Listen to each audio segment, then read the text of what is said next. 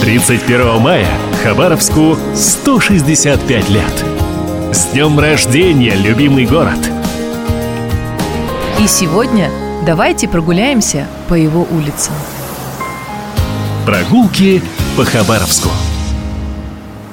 Многие видели здание, о котором я хочу вам рассказать.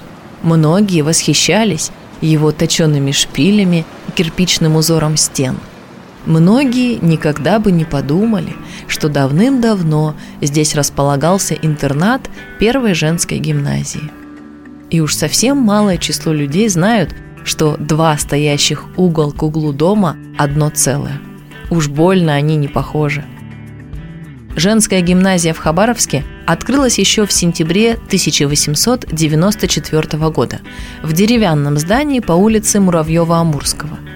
Спустя пять лет – когда давно был готов прекрасный проект военного инженера-полковника Владимира Григорьевича Мору, к этой деревянной части пристроили каменный двухэтажный учебный корпус. Спойлер – это вот то самое длинное серое здание, примыкающее к главпочтамту и хмуро нависающее над главной улицей Хабаровска.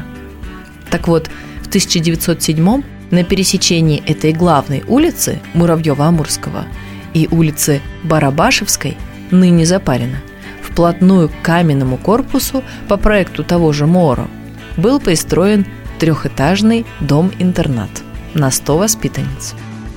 Вот этим зданием мы и восхищаемся сегодня.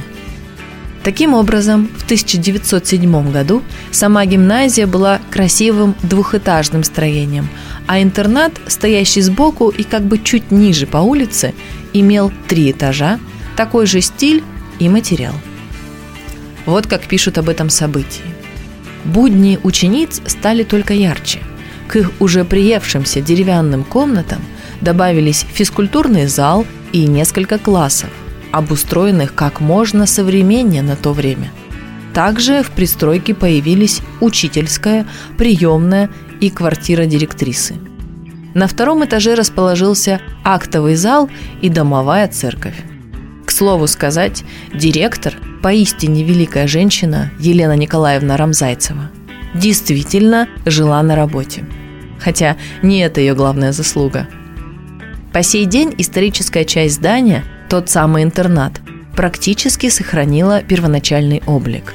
Но, впрочем, ремонт регулярно вносил свою лепту, так что лицевая кирпичная кладка периодически становилась белой, а порой коричнево-красной – Собственно, такой она предстает нам и сегодня.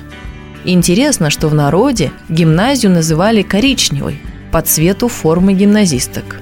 Может быть, в честь этого цвета названия и перекрасили кирпичи первого этажа. Возможно, внимательный слушатель подметил, что длинный дом по улице Муравьева-Амурского, бывший некогда гимназией, насчитывает несколько больше двух этажей – Сегодня его исторический облик совершенно утерян. С годами к нему действительно пристроили сперва третий, а потом и четвертый этажи. А в 1972 году стены оштукатурили, предварительно срубив с фасадов декор. Многие историки и архитекторы, да и радиоведущие, до сих пор не могут простить такую вопиющую недальновидность. Ведь лишились потрясающего по красоте здания – ну, что было, то прошло.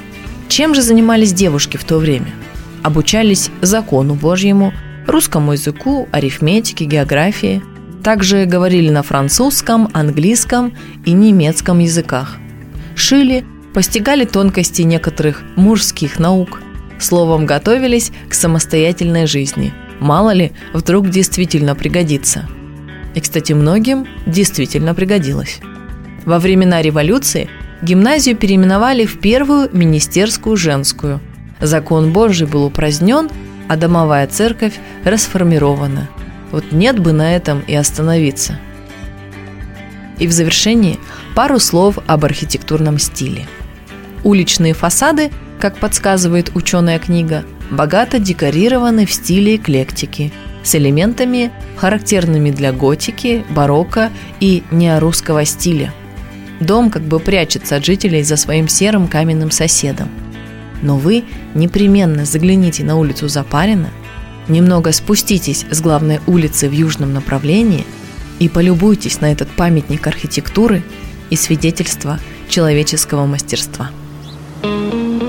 31 мая Хабаровску 165 лет. С днем рождения, любимый город! Прогулки по Хабаровску.